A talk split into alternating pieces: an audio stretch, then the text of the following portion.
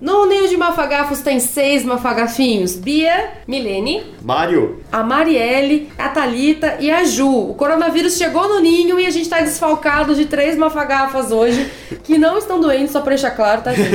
É que o tema Não hoje é coronavírus. vírus. A gente vai falar de, de vírus e epidemias e coronavírus.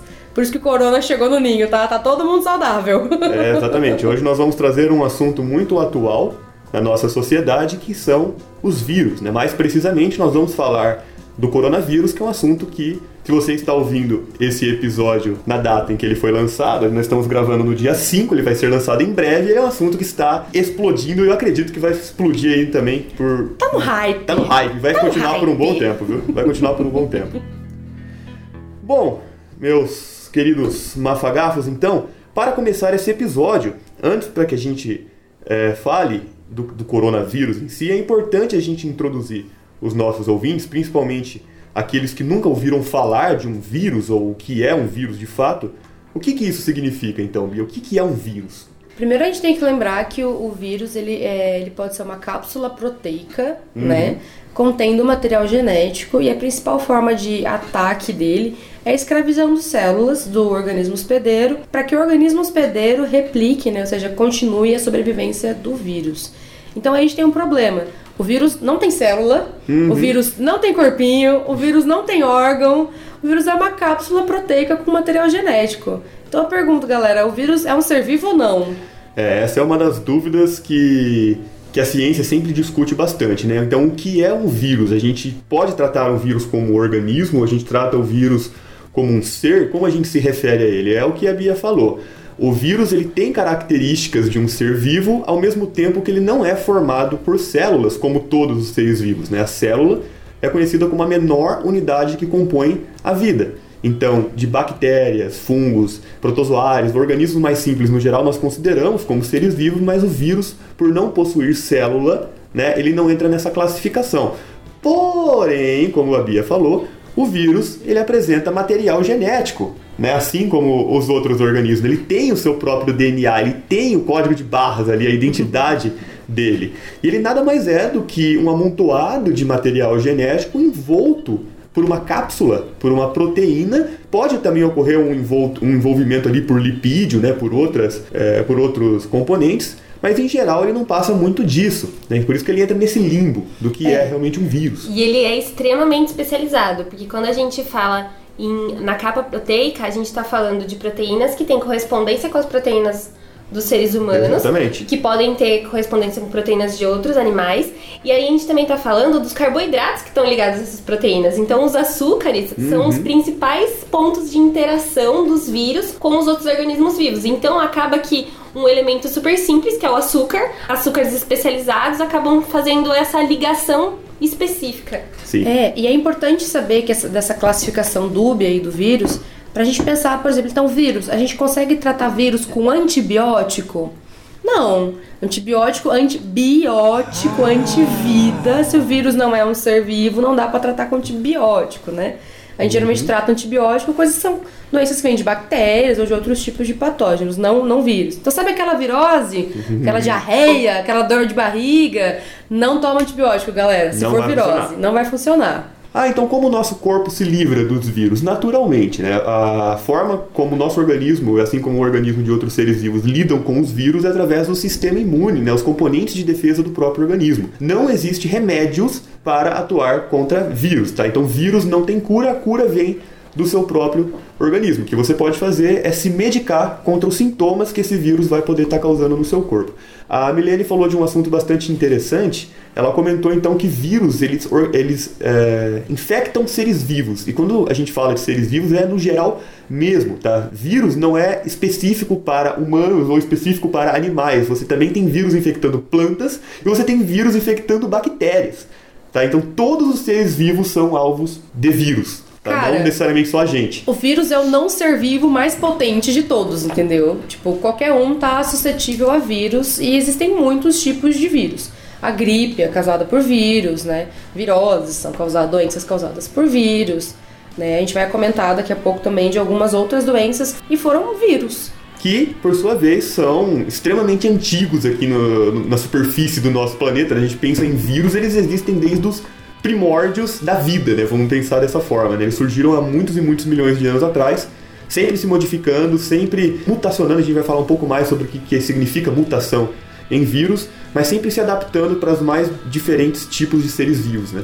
E nem todo vírus, pessoal, é patogênico, né? Nem todo vírus causa doença. A gente tem Sim. que lembrar que nem todos têm esse potencial. Foi muito interessante isso que você falou, Mari, porque realmente a gente tem essa noção de o vírus e a vida tá intimamente ligado. Eles sempre estiveram juntos, tanto é que hoje em dia, com todas as, as ferramentas que a gente possui, com o sequenciamento, que também a gente vai tratar mais à frente, a gente viu a similaridade do nosso DNA, do nosso RNA, com vírus que já foram sequenciados e descobertos. Então, eles fazem Sim. parte da gente. Então, esse primeiro contato, quando a gente tem o um contato com o vírus, é a partir daí que a gente vai desenvolver uma defesa e se autocurar, né?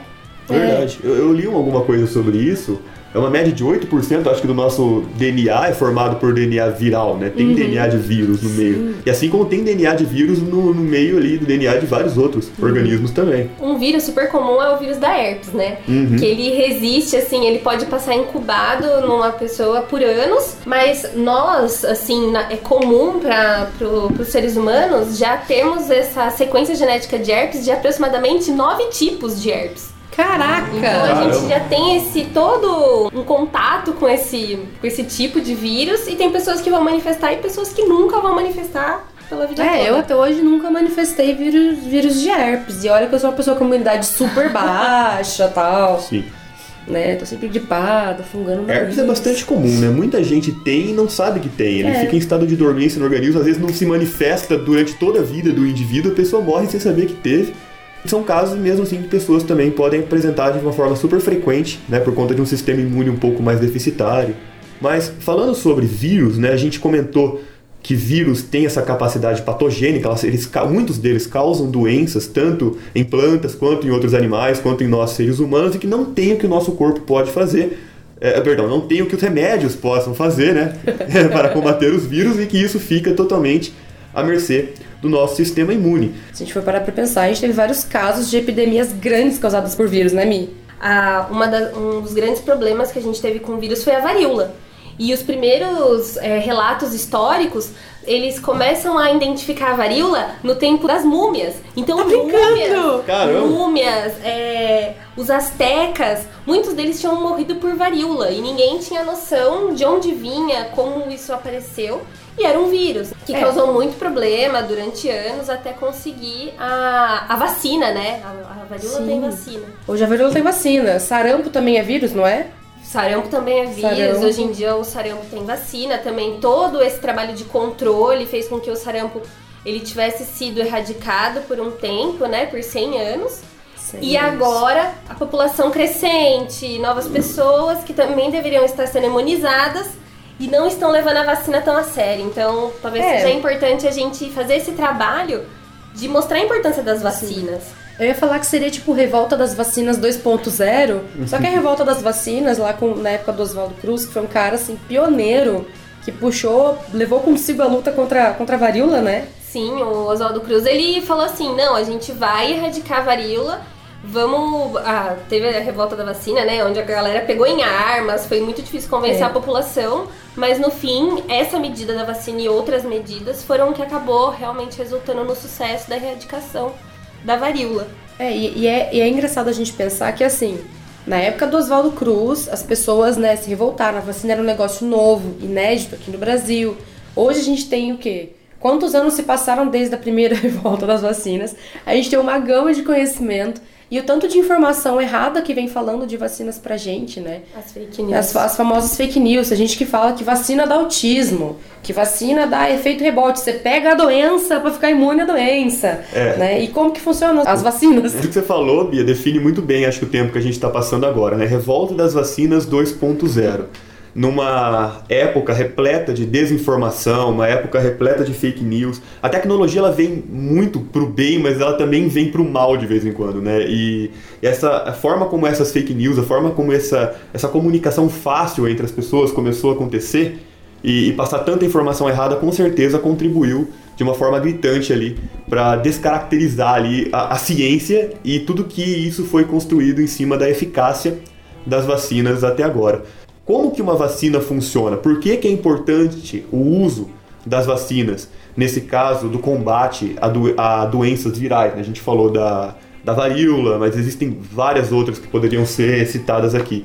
Então, a vacina, ela nada mais é o próprio agente patogênico, né, seja o vírus, seja uma bactéria que você está querendo ser vacinado contra, inativado. Né? Você vai ter esse agente patogênico inativado e esse vírus, entre aspas, que não funciona, né, vai ser injetado no seu organismo. E uma vez que injetado no seu organismo, as células de defesa do seu corpo vão perceber aquilo ali. Elas vão entrar em contato com aquele agente patogênico inativado. E o que, que elas vão fazer? Elas vão começar a construir um sistema de defesa. Elas vão construir a defesa, que geralmente leva um tempo para acontecer, né? Mas elas vão construir essa defesa e elas vão estar prontas para caso o vírus real, ativo, o vírus que funciona, entrar no seu organismo, entrar em contato com o seu organismo. Então a vacina, em geral, ela nada mais é do que uma forma de prevenção à doença, ela não é uma forma de cura e também não é uma forma de manipular a sua mente de nenhuma forma, tá? Então pode ficar é, tranquilo. Ela é um sinal de proteção, um sinal é, de proteção. É, é como usar um cinto de segurança. A partir do momento que você sabe que pode ocorrer um acidente, você usa o cinto de segurança para se precaver e, e diminuir os danos. A vacina É. faz isso. Por que, que é importante? Não é porque você toma uma vacina de gripe que nunca mais você vai ter gripe na vida. Exatamente. Pelo a gente vai contrário. falar disso daí, A gente vai né? falar- a gente é, vai mutação. Pelo Sim, contrário, né? Você vai ter uma facilidade de talvez de recuperação do seu corpo. Uhum. Talvez você ficaria com gripe por sete dias, você vai ficar dois dias com gripe, entendeu? Sim. Então você que a- começa a fazer o seu, seu organismo a conhecer no- novos campos. Isso. É como se ele estivesse apreciando novos lugares, novos campos. Está aprendendo sobre aprendendo, novas formas tá que... De se defender. De se defender. É, galera que estuda em artes marciais, né? Você aprende a se defender. Então você tem que ter um contato com um golpe pra saber que você tem que se defender. É isso que o seu sistema imune tá fazendo. Ele tá conhecendo aquilo lá e sabendo, opa, tenho que aprender a me defender daquilo. Então ele aprende a se defender e quando o bicho vier pra pegar, pra valer, tá Agora, pronto, se, exatamente, se você não é vacinado, igual eu falei, o sistema imune, né, as células podem levar um tempo até armar uma defesa eficiente contra aquele problema. Se você não é vacinado, como no caso do sarampo, as pessoas são imunizadas, entram em contato com o sarampo, que está sempre presente ali no ambiente, né? Esse é um outro mito que, que costuma circular. O sarampo, o vírus, ele nunca é extinto, não tem como extinguir um vírus. O vírus ele sempre está no ambiente. O que acontece é que passa, chega um determinado momento onde as pessoas se tornam imunes àquele vírus. As pessoas vão se imunizando. E por conta disso, a eficácia do vírus vai diminuindo cada vez mais. É por isso que durante 100 anos não se tinha mais notícia de casos de sarampo, porque as pessoas estavam imunes e as que estavam nascendo estavam sendo imunizadas.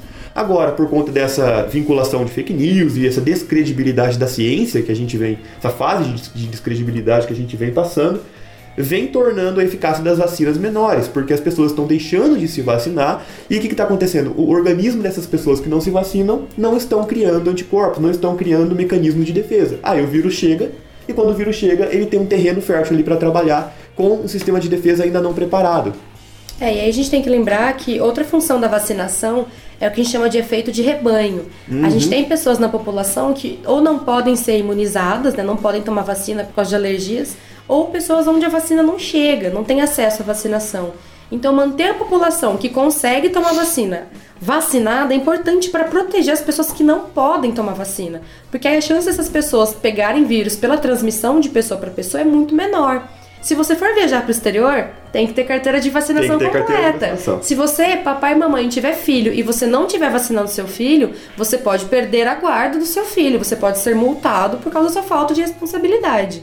E vamos lembrar assim: ah, mas a gente tá tomando vacina e os vírus estão aumentando, cada vez aparecem mais vírus. Sim, cada vez aparecem mais vírus e isso é uma tendência, vai continuar acontecendo. Ainda mais com essa total globalização e viagem de um lugar, viaja pro outro. A gente tá acompanhando agora, falando de novo do coronavírus, de um dia pro outro, as pessoas que viajaram fizeram um espalhamento desse vírus, né? Então isso não vai diminuir. A tendência de quanto mais conexões é que esses, esses vírus não fiquem em grupos pequenos. Pelo contrário, é que ele acabe se disseminando cada vez mais rápido. É, e, e falando em descredibilidade da ciência, eu queria deixar aqui um- uma, uma salva de palmas para os cientistas brasileiros que deram um show de trabalho essa semana. O Brasil saiu na frente, conseguiu sequenciar o vírus do coronavírus dois dias depois do primeiro caso confirmado. Uhum. Gente, isso para mim é tempo recorde. Eu não consigo fazer sequenciamento em dois dias no meu laboratório, sabe? Não, é, é um tipo de procedimento que demora bastante, ali umas duas semanas em média, para você conseguir ter resultados válidos. E o pessoal aqui no Brasil, sim, as, as cientistas brasileiras, né, um grupo comandado por mulheres, conseguiu sequenciar o, o, genoma do coronavírus em dois dias, né? Tempo recorde, realmente. Parabéns. É, eu acho que o Brasil, num geral, claro que a gente acaba, a gente está num, num, lugar privilegiado, né? É o sudeste, de São Paulo, é, nesse trabalho das vacinas, mas o Brasil ele tem um, um histórico de, de tentar fazer o melhor trabalho nessa questão das vacinas, do combate. Então eu acho que a gente percebeu vários guias soltos por aí pra gente conseguir se defender e a importância das vacinas. Uhum. E, e agora eu acho que isso só acabou meio que consagrando o Brasil e mostrando a força que a gente tem na nossa ciência Exatamente. brasileira, né? Perfeito. Uma pós-doc de uma faculdade pública. Pública! Pública! faculdade pública. Orientada também, né? Uma professora da faculdade pública que conseguiu dar essa informação que não foi importante só para o Brasil, foi importante para o mundo todo. Uhum. O Brasil ele recebeu um holofote mundial por esse sequenciamento e tem uma importância no sentido de que, por se tratar de um vírus novo, ser totalmente uma novidade, saber apenas pedaços do DNA não é o suficiente. Não era suficiente. Sim. Então, um sequenciamento completo desde a origem até o combate e uma Exato. possível vacina que possa surgir. É. o Brasil disparando na frente aí, mesmo com a nossa. Passamos a perna É, nos europeus, exatamente. cara. E mesmo com toda essa desmotivação política e social que a ciência vem sofrendo, a gente ainda assim É, conseguiu. perda de prestígio, per- perda de recursos e, e os cientistas estão aí sendo resistência dentro do nosso âmbito. É. E aí, a gente falou de sequenciamento, então é importante a gente lembrar de um termo que a gente tem citado bastante aqui, que é a questão Uhum. das mutações. Exatamente. Né? Isso. O que, que a gente sabe, né? O vírus, então, a gente falou que eles têm uma cápsula proteica e material genético dentro. Material genético pode ser DNA ou RNA e isso tem uma sequência, por isso que a gente fala de sequenciamento. Uhum. E o que acontece se essa sequência muda? Para isso a gente precisa explicar mais ou menos como funciona uma mutação. Quando a gente fala de mutação, a gente não está falando somente de vírus, né? A mutação ela acontece no material genético de todos os seres vivos. O, o lance do vírus que torna ele ali um, uma coisinha tão especial é que a taxa de mutação em vírus é muito rápido, né? Como a gente comentou no começo do episódio, o vírus nada mais é do que uma cápsula de proteína com lipídio, com carboidratos envolvidos, né? Envolvendo um material genético. E por não possuir um meio de replicação própria, né, o vírus ele não consegue reproduzir esse material genético dele sozinho, ele depende totalmente do metabolismo celular dos outros organismos para fazer isso, e ele Dos faz outros, isso dos outros, parte. dos outros. E ele faz isso de forma muito acelerada, né? Então a taxa de reprodução desse material genético é muito rápido. E por ser muito rápido, a velocidade com que mutações vão acontecendo nesse material genético também é superior a de qualquer outro organismo, né? Vamos colocar dessa forma. E o que, que são essas mutações? De uma forma mais simples de entender. Nada mais é. Imagina que você tem ali uma sequenciazinha de peças é, construindo um DNA. E a partir do momento que você tem a replicação desse DNA, você pode ter uma modificação na sequência dessas peças. Né? Para ficar mais simples de entender, mutação nada mais é então do que modificações que vão acontecendo nesse DNA ao longo né, das gerações, ao longo da reprodução desse material genético. E vírus conseguem mudar o seu material genético, mutacionar o seu material genético de uma forma muito mais acelerada do que qualquer outro organismo. Né? Então, isso entra naquele assunto das vacinas. Então, voltando ao assunto da vacina, por que não existem vacinas para todas as doenças? A gente falou, vacina é uma coisa surpreendente, uma coisa fantástica, ajuda na prevenção, mas por que, que então a gente não tem vacina, por exemplo, para dengue? Nada mais porque a dengue é um vírus que mutaciona numa velocidade muito frenética. A dengue ela já tem os quatro sorotipos, né? Esses sorotipos agem de maneiras diferentes no ser humano, no mosquito. A dengue ela ainda tem a influência do ambiente no humano, no mosquito. Então a dengue realmente é um vírus difícil de, de vincular um tratamento e até mesmo a vacina. É, vamos pensar a gripe, né, que é o vírus influenza, que a gente tem vacina e todo ano tem campanha de vacinação. Por quê? Porque todo ano surge uma, uma, uma sequência nova de vírus da gripe. Exatamente. Então não é porque você tomou todas as vacinas da gripe até agora que você está imune para sempre de gripe. Né? Se surgir um vírus novo, amado, você está suscetível a pegar Lembra- um vírus novo. Lembra que a gente falou que o nosso organismo, então, ele se prepara, a vacina serve para preparar o nosso organismo para aquele agente patogênico, para aquele vírus que vai entrar no nosso corpo? Se o vírus ele tem taxas de mutação muito rápido, ele muda a identidade dele muito rápido, não é isso que eu queria dizer aquela hora? Ele muda a identidade dele muito rápido. O nosso corpo não consegue se programar, ele não consegue ter uma defesa eficiente. Então você lá monta uma vacina para o caso da dengue, você aplica numa pessoa e aí, quando essa pessoa ficar doente por conta do vírus da dengue, esse vírus ele pode ser diferente daquele vírus contido na vacina, porque a mutação desse tipo de vírus é muito rápida, e o organismo vai falar: olha, eu tô preparado para um certo tipo de, de- de defesa, mas isso aqui não é. Não conheço isso isso aqui eu não conheço. É tipo Não foi, o que vo- é, não foi isso aqui que você me mostrou. Então ele não vai conseguir ter aquela defesa eficiente contra a dengue, né? Então, Ele nesse deu um caso. guarda-chuva e era tornado. É, é. É, é o famoso segurança de balada. Ele tá lá pegando o RG de todo mundo. Ó, esse aqui eu conheço, entra. Esse aqui eu, eu conheço, não pode entrar, não entra. Esse aqui. Ah, entra, né? Não, não Entra, tô sabendo, não, só entra. só. Exatamente. Então, doenças que geralmente têm vi que são causadas por vírus com taxas de mutações muito aceleradas, como é o caso da gripe e é o caso da dengue, você não consegue ter a vacina atuando com muita eficiência, né? Então sempre surge casos de gripe, casos de gripe novo todos os anos, justamente por conta que uma gripe nunca é igual a outra, por mais que você tende a se precaver. É, e aquele velho ditado, né? A gente tem medo do que a gente não conhece. E a gente tem comentado aqui que o coronavírus ele é um vírus novo. E assim como todo vírus novo, sempre surgem as minhas amadas teorias da conspiração. Hum. Gente, eu amo uma teoria da conspiração. Eu já li um monte do coronavírus. E tem até teoria de conspiração da vacina, gente acabou de citar um monte, né? Do coronavírus teve uma que eu li essa semana falando que, na verdade, o coronavírus é um agente biológico criado pelo governo chinês para matar vovôs. O Meu que Deus. acontece? É, os outros coronavírus, porque existem vários tipos de coronavírus, os anteriores tinham uma taxa de mortalidade alta para bebês e para idosos. E esse novo coronavírus tem uma taxa de mortalidade quase zero para crianças de até 9 anos e super alta para idosos acima de 80. Então já recebi vários áudios no WhatsApp falando que é o governo chinês tentando dar uma facilitada ali na previdência, né? Parar de pagar os vovô. É o governo chinês na luta contra a terceira idade. E daí, puxando esse gancho, a gente gostaria de salientar, pessoal, que não faz sentido. Porque esse, esse, essa sequência nova do, do coronavírus, ela é totalmente inédita. Não teria como alguém inventar algo tão eficiente e tão funcional. Do nada. Do nada, nada. a partir do zero, né? Porque esse coronavírus, como vocês comentaram, ele é inédito, é uma sequência de DNA que ainda não tinha sido descoberta. É um, é um tipo de coronavírus, né? Então ele está relacionado a, coronavírus que já causaram doenças na população, principalmente no Oriente Médio, MERS ou SARS na China no passado, mas ele é uma sequência de DNA nova, inédita. E não tem como você trabalhar com sequências novas em laboratório, né? Tipo Só assim, você não é só a natureza consegue levar a, a essas novas formações, essas novas sequências. Imagina você gasta dinheiro, você gasta recurso em laboratório para criar novos tipos de vírus, sendo que você criaria algo que você não sabe se vai dar certo. E Daí não sabe como funciona. vai sair, E não né? sabe como vai não sair. é porque você tá vendo uma sequência lá que você tem certeza da funcionalidade dela, né? É, Não, não. não tô querendo fazer aqui um tutorial, mas pense, se eu sou um cientista do mal aqui e eu quero criar um vírus, eu vou pegar sequências de DNA que eu sei que funcionam para infectar seres humanos. Eu não Né? vou ficar juntando pares de base ali para criar DNAs aleatórios. E Roleta ach- russa. Roleta russa, ah, vai dar certo? Não sei, vou tacar lá e ver se vira. É, não é bem assim que funciona. E aí, gente, teorias da conspiração, muita fake news, como o, o Mário falou, a gente tá vivendo uma época de muita informação e muita informação desnecessária, né? Fake news essa semana postaram de um cachorro, que identificaram coronavírus num cachorro. Nossa, meu Deus, meus doguinhos. Não, galera, era outro tipo de coronavírus, que já existe até vacina pra esse coronavírus, tá?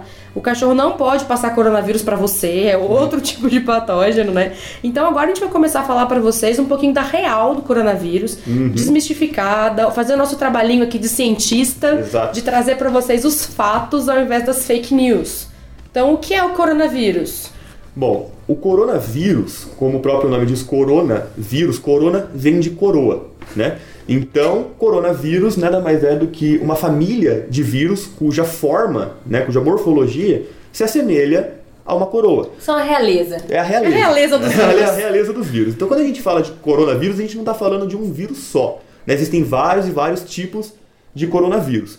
Esse coronavírus que está em alta hoje em dia, né, por causa da, da, dessa nova doença, ele é um novo tipo de coronavírus. Mas a nossa a, a, população, né, a nossa sociedade já lidou no passado com outras doenças causadas por vírus da família corona, né, vamos colocar dessa forma. Mas em 2003, 2004 teve também vírus causando doenças associadas às vias respiratórias, foi bem intenso na região do Oriente Médio, ficou conhecido como MERS. E teve um vírus também na China, causador de doenças é, das vias respiratórias, que foi o SARS né, dois, duas é, epidemias diferentes que tiveram associados a vírus da família corona. E a família corona ela também está relacionada a alguns tipos de pneumonia uhum. que acabaram nem tendo uma sigla específica por não terem sido tão graves e nem ter causado mortes, Sim. enfim, mas eles também são muito associados a pneumonias. Sim. Uma coisa que esse coronavírus de 2020 tem em comum com os coronavírus que surgiram né, no, no passado, os seus antepassados, os seus antepassados é que os coronavírus atuais eles também são zoonoses, né? Ou seja, são doenças que são é, transmitidas do animal para o ser humano no contato inicial e é, são doenças que geralmente têm sintomas associados aos, às vias respiratórias. Né? Então, o que, que o coronavírus de 2020 está trazendo? Uma tosse seca muito incômoda, acho que é o principal dos sintomas, né? Os mais, o mais simples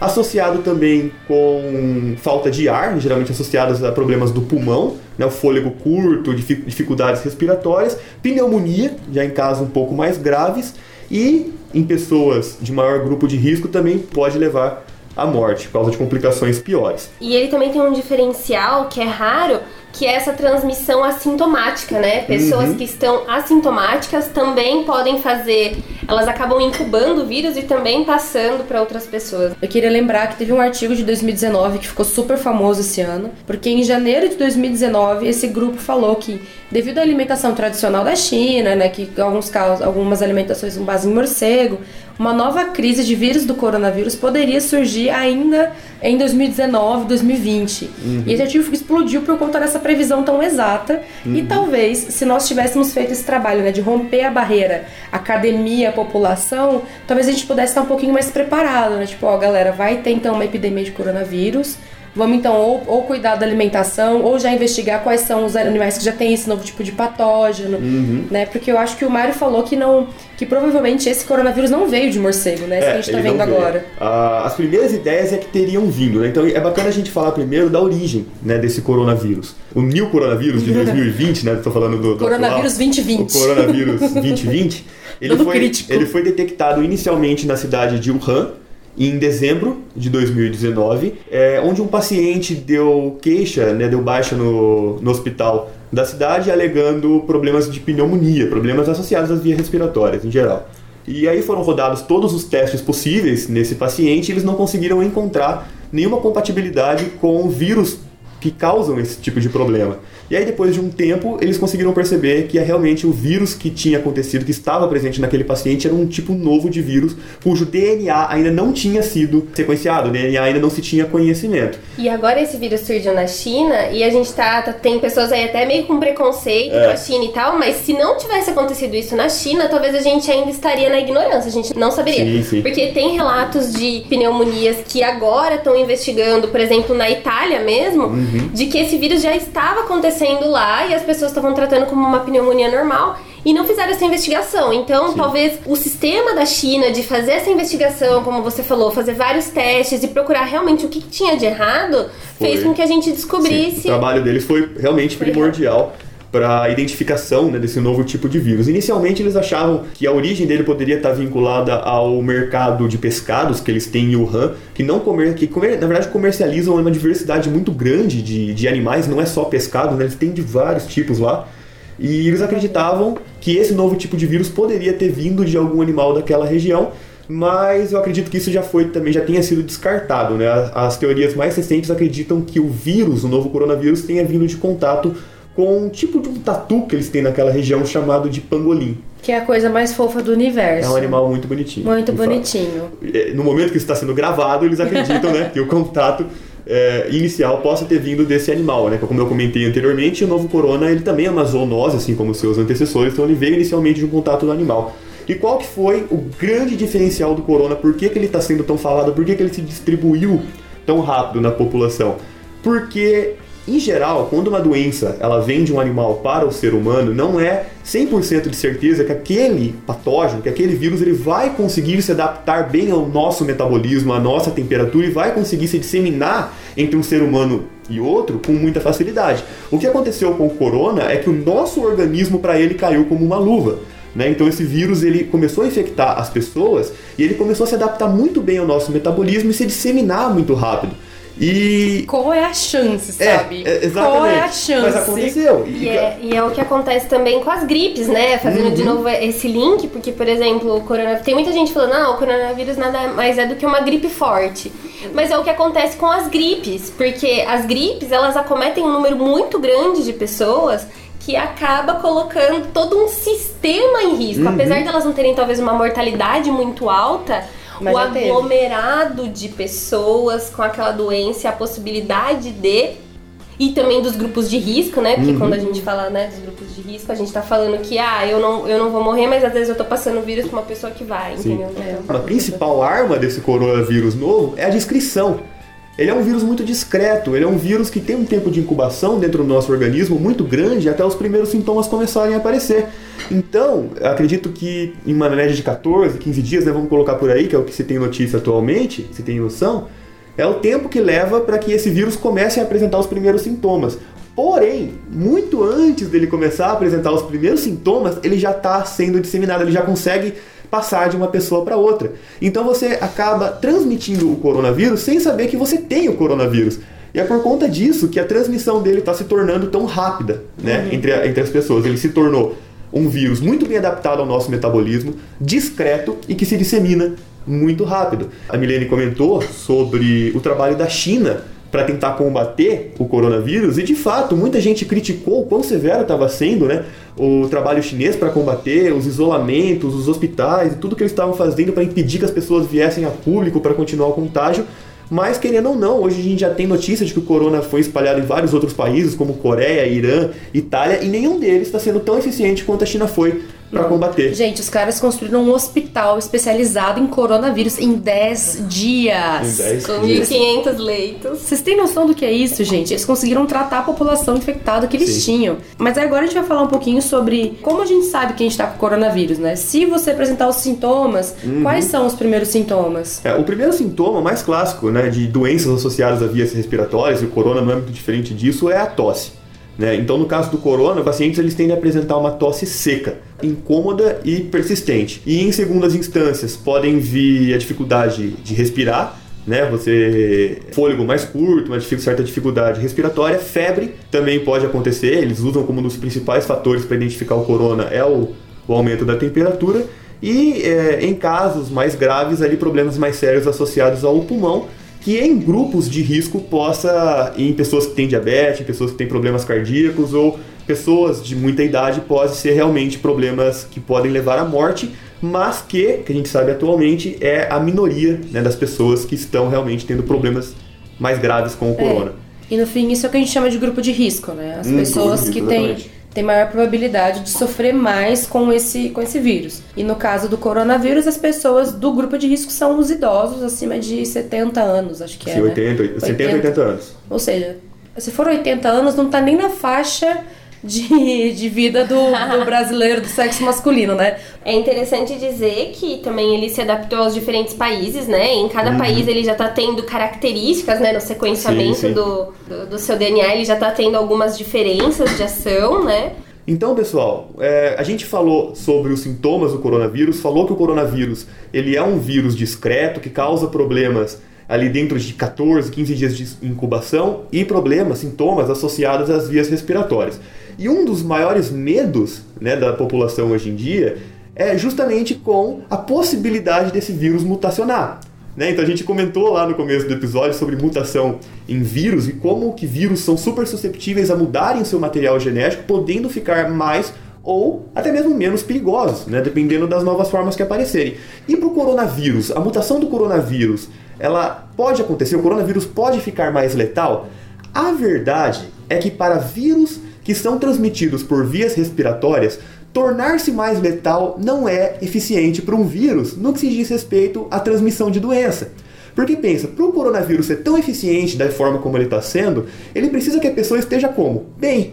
Ela, pessoa, ela precisa que a pessoa esteja circulando em vias públicas e disseminando esse vírus novas mutações do corona que tornem eles mais, mais letais, tornem os sintomas mais agravantes, muito provavelmente vão deixar essas pessoas de cama mais recentemente e por mais tempo, evitando com que essa pessoa entre em contato com outras e assim diminuindo a taxa de contágio. Então é muito incomum, se você for levar em consideração os vírus que causam os problemas respiratórios, ocorrerem mutações que tornem eles mais agravantes, mais perigosos, porque isso justamente diminui a eficiência deles de se transmitir, que é o objetivo principal dos vírus, é. né? Para a eficiência deles. Só para deixar claro, o vírus ele não é um ser pensante, tá? Exatamente. Ele não vai tomar essa decisão. Então o que a gente está querendo dizer é o seguinte, galera: o vírus pode mutar? Pode. pode. Só que se ele ficar mais letal, a chance dele ser transmitido é muito menor e ele não vai sobreviver na população, uhum. não vai ser selecionado positivamente, não vai durar, não vai se espalhar. Exatamente. Então a chance do vírus, coronavírus, como a gente vê hoje, se espalhando como a gente vê hoje, ficar letal e matar mais gente, é baixa. Muito difícil. Tá? E, e essa preocupação do coronavírus, que isso vai diminuir o desenvolvimento mundial. Porque o que acontece? Nesse cenário de incerteza, onde você não sabe o que está acontecendo, você não sabe como esse vírus vai agir plenamente. A gente já tem algumas ideias dos grupos de risco, mas, por exemplo, e grávidas. Então, tem muitas questões que acabam deixando esse cenário de incerteza complicado mesmo para é, qualquer isso, avanço em outras áreas. Se não me engano, faz parte do plano de ação, né? Porque quando você tem os casos de, de suspeita, você busca confirmar os casos. Uhum. Com casos de suspeita, você lança primeiro. Com caso com um caso confirmado, você lança o alerta de que você tem o vírus no seu país. Conforme esse número vai aumentando, o país tem que tomar medidas para que isso não se espalhe e não atinja os grupos de risco, que é o que está acontecendo na Itália, por exemplo. Lá o vírus já se espalhou bastante, então o nível que eles estão de proteção é de pedir para as pessoas evitarem lugares com aglomeração, uhum. evitarem sair de casa. Não quer dizer que o vírus, gente, é muito, muito, muito perigoso. Não é o caso. A gente falou uhum. aqui que o grupo de risco é específico e a mortalidade é baixa. Mas isso acontece para evitar que o vírus se espalhe mais. A gente vive num mundo super globalizado, sabe? Você sai da sua casa para comprar pão na padaria da esquina, você vai passar por pelo menos 15 pessoas diferentes. Exatamente. Pessoas viajam. Só para deixar claro, o coronavírus não tá viajando dentro de plástico bolha, tá, galera? fake news. Não tá acontecendo, não vem tá? Com o seu, não vem com o seu produto na China. Você pode continuar comprando no AliExpress tranquilamente, é, que o coronavírus não vai vir na sua embalagem. Wish, eu te amo. Deixa o dólar abaixar um pouquinho que a gente volta a se relacionar. E falando em fake news, o que, que, vocês acham, galera, de como a gente tá falando, né? Porque virou um negócio muito grande coronavírus. O que, que vocês acham de toda essa, essa luz que estão jogando, todo esse holofote em cima desse vírus? Olha, é um vírus que merece atenção, de fato. Ele precisa ser noticiado, as pessoas precisam entender o que está acontecendo. Mas a forma exagerada de como as notícias estão aparecendo, tanto você abre seu celular, você tem notícia do coronavírus, você abre o jornal, tem notícia na primeira capa do, do coronavírus, revista, televisão, rádio. Onde você liga atualmente, você está ouvindo falar de coronavírus. Eu acho que isso para as pessoas um pouco menos informadas pode causar um certo desespero, né? Só você ver o número de pessoas preocupadas em comprar máscaras e comprar é, álcool, em gel. álcool em gel e formas de se precaver, o que é importante, a gente vai falar um pouco sobre isso, mas e eu acho que o corona está causando uma preocupação absurda né, nas pessoas, um excesso de vinculação de informações, muitas boas, logicamente, mas também muitas fake news associadas que infelizmente vêm junto no, no pacote né, dessa, da mídia. E, e, que eu acho que isso pode ser um pouco preocupante é. no sentido mesmo de preocupar demais. E aqui, só para mostrar que a preocupação está sendo excessiva, queria, a gente queria mostrar para vocês algumas estatísticas. Uhum. Né? Então, por exemplo, a gente tem algumas doenças que mataram muito mais do que o coronavírus. Lógico, a gente deu atenção para elas no momento devido. Algumas, algumas coisas ainda matam no Brasil muito mais que o coronavírus. A gente está vivendo uma das maiores epidemias de dengue de novo, e isso não está sendo noticiado. Uhum. Houve uma diminuição das campanhas de prevenção à dengue, e a dengue mata mais do que Sarampo o coronavírus. Tá voltando a aparecer, Sarampo né? voltou então, depois pô, de 100 anos, gente. O Brasil tem outras preocupações Chikungunya, Zika, febre amarela e muitas outras que Exato. atualmente para nós aqui falamos falando no Brasil são muito mais, são impactantes, muito mais impactantes, perigosas que o coronavírus, sem dúvida.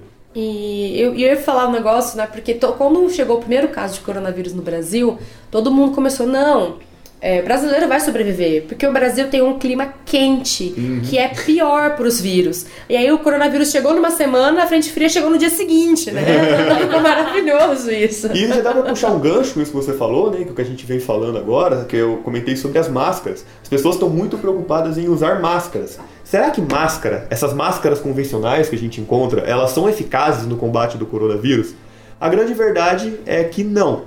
Né? Essas máscaras convencionais, né? não estou falando daquela máscara médica, né? a gente vai uhum. falar um pouco melhor sobre ela depois, mas essas máscaras convencionais, elas não têm uma estrutura eficiente para combater organismos tão pequenos, né? como é o caso do vírus. Então, independente se você está ou não está usando máscara no momento em que os vírus estão no ar, isso não vai proteger você de é, entrar em contato. Pode proteger, por exemplo, a sua boca contra um uma saliva, contra alguma coisa, um, um perdigoto voador aí de alguém infectado. Ah, mas beijaram mas... tanta gente no carnaval, é. né? O carnaval foi livre, né? Outro detalhe, o sistema imune do brasileiro, cara, é vencedor, porque você viu no, carna... no carnaval a galera uh, dançando no xixi, né? Banheiro químico toda hora, beijando todo mundo. Houve uma troca de anticorpos ah, ali. É Eu quero ver esse coronavírus passar o sistema imune do brasileiro. É, aqui, aqui é hardcore. Mas então, é, essa máscara convencional, ela não é suficiente para proteger do coronavírus, né? Às vezes as pessoas acham que estão protegidas e aí elas acabam ficando muito despreocupadas com lavar as mãos, passar o álcool em gel e etc. e acabam baixando a guarda para métodos que são realmente eficientes. Então, é muito mais é muito melhor uma pessoa que não usa máscara, mas está extremamente preocupada em lavar as mãos o tempo todo e usar o álcool em gel regularmente, que é eficiente o, na concentração de 70%, né, que é vendido comercialmente. Então, esses métodos são muito mais efetivos do que o uso da máscara. Então é melhor a pessoa super preocupada em lavar as mãos e usar álcool em gel do que a pessoa que põe a máscara e fica despreocupada achando que ali ela está protegida. É. E outro detalhe é que o, o vírus ele, ele entra na gente pelas mucosas, então por vias aéreas, nariz, uhum. boca. Então, se você olhos. saiu de casa, olhos, se você saiu de casa, pegou alguma coisa suja, lava a mão antes de coçar o Sim. olho, antes de evita pôr a mão na boca, isso, coçar os olhos. Exatamente. Mas existe é. alguma máscara que funciona? Existe, é, existe. Existem, é. máscara, existem máscaras específicas utilizadas geralmente pelo corpo médico que é uma máscara que veda completamente uhum. o seu nariz e completamente a sua boca de uma forma bem desconfortável, né? Porque ela aperta bastante o seu rosto, de forma que todo o ar que você respira é filtrado pela máscara, ou seja, não passa nada de ar que não seja pelo tecido ali, pelo componente da máscara. Então essa máscara é específica realmente para proteger desse Sim. tipo de problema, mas ela, é de, ela tem uma certa limitação, então é melhor que você deixe o, o, o pessoal dos hospitais quem utilizar. Precisa, quem precisa é de fato falar, né? utilizar esses essa merda. itens, gente, esses itens é assim, para quem tá com algum sintoma ou para alguém que realmente tem que frequentar um hospital, são coisas muito específicas. Eu acho que é. falando em Brasil, a gente ainda não tá nesse, é. É, eu acho que esse o Brasil é mais hábitos de higiene, Sim. lavar a mão toda hora e o álcool gel e ficar esperto, né? Andou no ônibus, contato uhum. com muita gente. Pra vocês terem ideia, se nem pessoas que têm barba conseguem utilizar essa máscara direito por causa da superfície dos pelos, é. causar microaberturas para passagem Sim, de ar, não pode. Essa máscara ela só é útil para quem já tá contaminado para uhum. evitar de espalhar o vírus, mas até então tem gente que pode estar tá contaminado e não sabe, então assim, galera, furada. E aí, outra coisa que a gente precisa é combatendo fake news. Uhum. Tá? A gente sabe que a liberdade de imprensa é muito importante, a liberdade de expressão é muito importante. Só que isso gerou pra gente um mar de informação e a gente está se afogando nela. Então, vários órgãos têm feito um trabalho muito bacana de lutar contra as fake news. Inclusive, o Ministério da Saúde lançou um número de WhatsApp que a gente vai deixar disponível na descrição. Uhum. E aí você manda para esse WhatsApp as notícias que você recebeu e ele vai te dar um selo vermelho se for falso e verde se for verdadeiro, né? O Atila Yamarino do Nerdologia, esse cara tem feito um trabalho sensacional. Fenomenal. Fenomenal. Fenomenal. Você abre o Twitter dele, você vai ter um link para um grupo no Telegram, onde ele tá mandando vídeos curtinhos que podem ser compartilhados por WhatsApp. Ele fez um post extensivo mostrando como o coronavírus tem se espalhado, como as linhagens do coronavírus já têm mudado. Então, por exemplo, ele mostrou essa questão do sequenciamento, como ela é importante e como isso mostra pra gente que o vírus já está se espalhando dentro dos países, que o problema está aumentando, a contaminação está aumentando. Muito provavelmente, se você está ouvindo o Ninho de Mafagafos, você conhece o Atila, né? né? Mas, se, se por um acaso, uma raridade, você está ouvindo a gente não conhece, faça esse favor e, e vá pro canal Nerdologia. Ele tem um canal pessoal também, Atila e Amarino. É. excelente, onde ele faz lives quase que diárias mostrando a situação do coronavírus no mundo e é super recomendado, super informativo. Ele é uma pessoa super gabaritada para falar sobre esse assunto. Tem um perfil no Instagram que é o Nunca Vi Um Cientista, que ele tem um stories fixado lá com as fake news. O canal do G1 lançou um fato ou fake especial.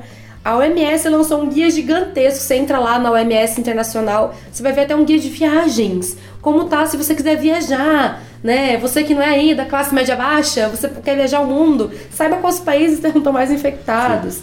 E, e, aí agora a gente vai falar com vocês um pouquinho de um guia sobre como se prevenir então do coronavírus. Uhum. A gente já falou então que o uso de máscaras não vai fazer falta na sua vida. Não. E, e que o álcool em gel ele é muito importante. Eficiente. Inclusive, é, os vírus, eles não só entram na gente, né, eles também ficam em superfícies, que em mesas, objetos.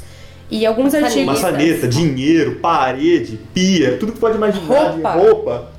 Né? E saiu um artigo que foi lindo, ele foi mandado e aceito e publicado no mesmo dia, né? Que essa bênção recaia sobre nós, mostrando que é, a limpeza de superfícies com álcool 70%, água sanitária, é, elimina a presença do vírus. Então, os vírus podem ser retirados de superfícies usando sim o álcool 70% e a água sanitária, tá?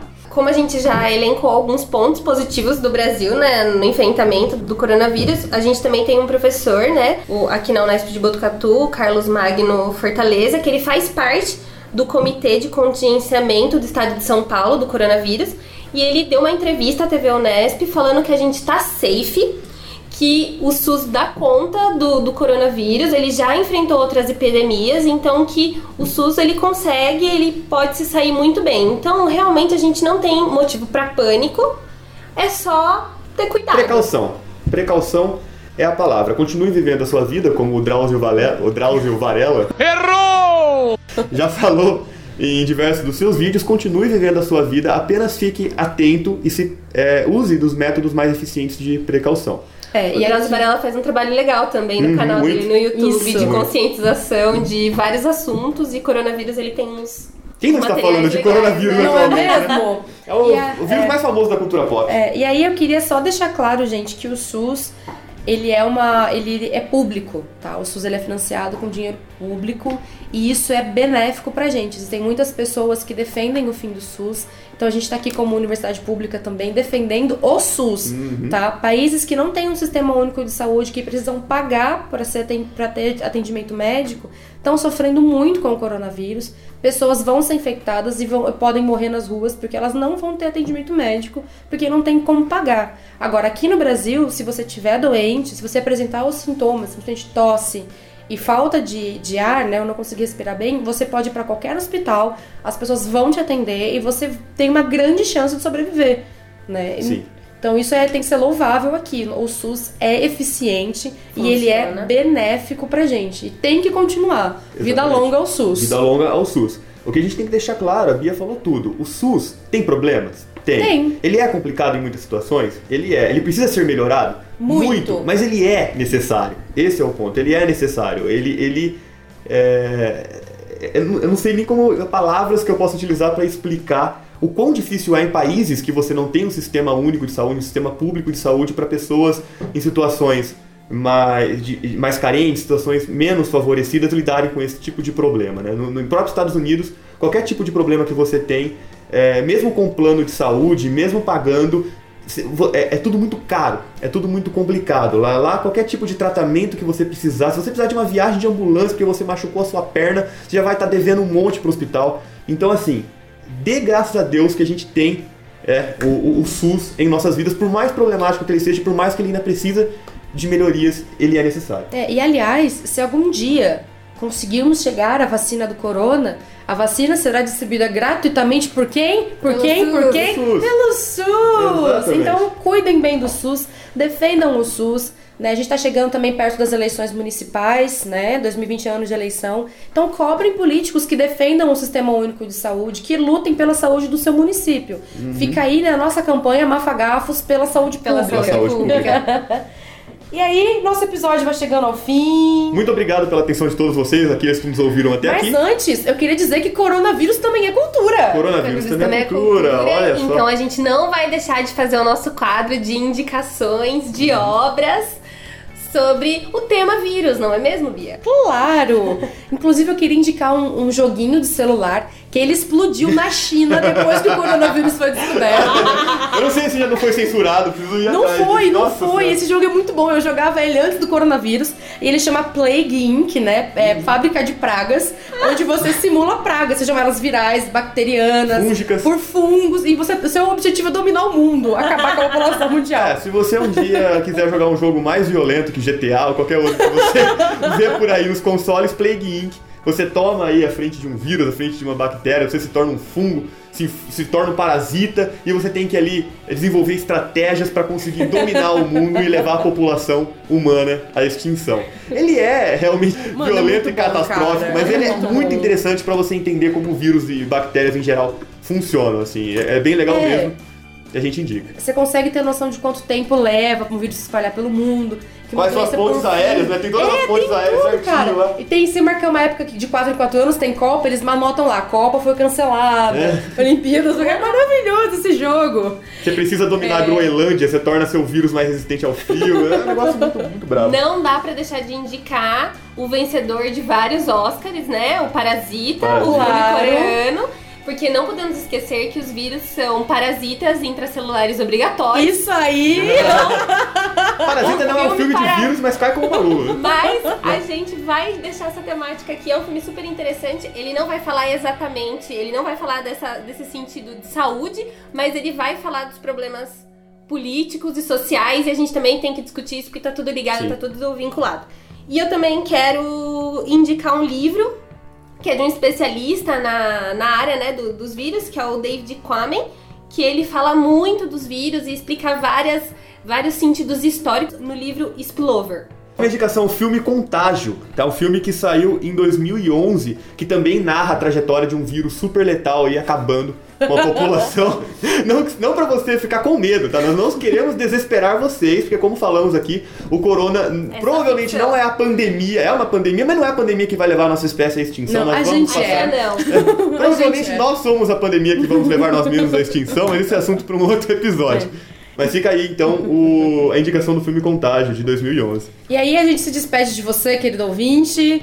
Que você fique bem, não, te- não se assuste com o coronavírus. Se pre, pre, pre, Se pre, Não consegue, né? previna, obrigado, se previna contra o coronavírus e viva tranquilo. É, e aí a gente encerra o episódio de hoje com uma música que chama Contagious, contagioso, Uhum. assim como o coronavírus é. E essa música é da Avril Lavigne, tá, galera? Beijo! É Isso aí, obrigado. Tchau, tchau. tchau.